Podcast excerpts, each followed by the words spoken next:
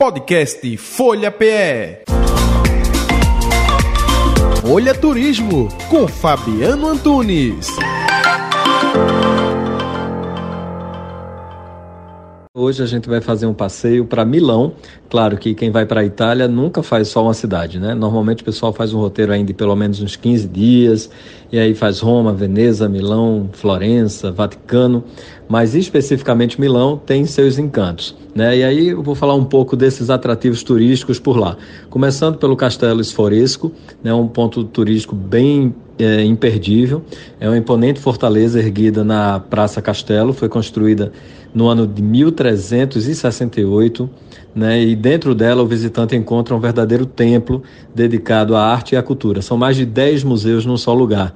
Eles abrigam obras-primas como Pietà, que foi a última escultura de Michelangelo, e muitas outras pinturas de grandes artistas mundiais. Então é um lugar que você vai gastar tempo, né? Quem gosta de arte, cultura, reserva aí uma manhã inteira, uma tarde, vai ser pouco, talvez o dia inteiro para fazer esse tour. Esse museu ele abre diariamente, sete da manhã até seis da noite. No verão fica até uma hora mais tarde, fechando sete da noite, e a entrada é gratuita. Né? Os museus por lá normalmente abrem de terça a domingo. Né? Os ingressos também são baratos, 3 euros a inteira, 1,50 euro a meia, né? Depois de lá a gente tem a Galeria Vitorino, que é um lugar de compras, e aí quem gosta de Milão, de moda, vai adorar esse destino, esse atrativo, porque é um dos lugares mais bacanas para quem curte aí a moda, né? Fica no centro de Milão, do lado da Catedral do Omo, que é linda, vou falar daqui a pouco dela, e aí nessa galeria, que é de uma construção de 1865, o visitante tem só no, seu, só no prédio uma beleza enorme, assim.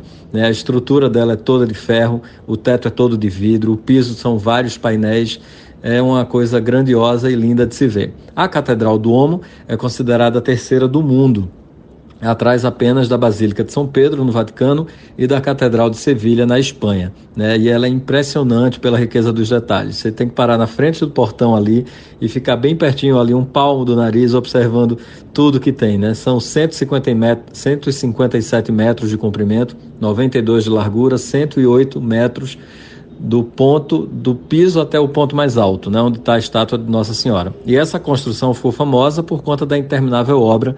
Ela começou a ser erguida em 1386, só foi finalizada 500 anos depois. São 3.500 estátuas na sua área externa. Então, toda a fachada dela são, é feita de estátuas. Vale a pena demais gastar um tempão ali observando tanta beleza. É isso. Quem quiser mais dicas de viagem, segue a gente lá no Instagram e no site também. O, o site é rota1976.com, tem matéria completa de Milão e da Itália. E no Instagram é o Rota1976. Um abraço. Podcast Folha PE. Folha Turismo com Fabiano Antunes.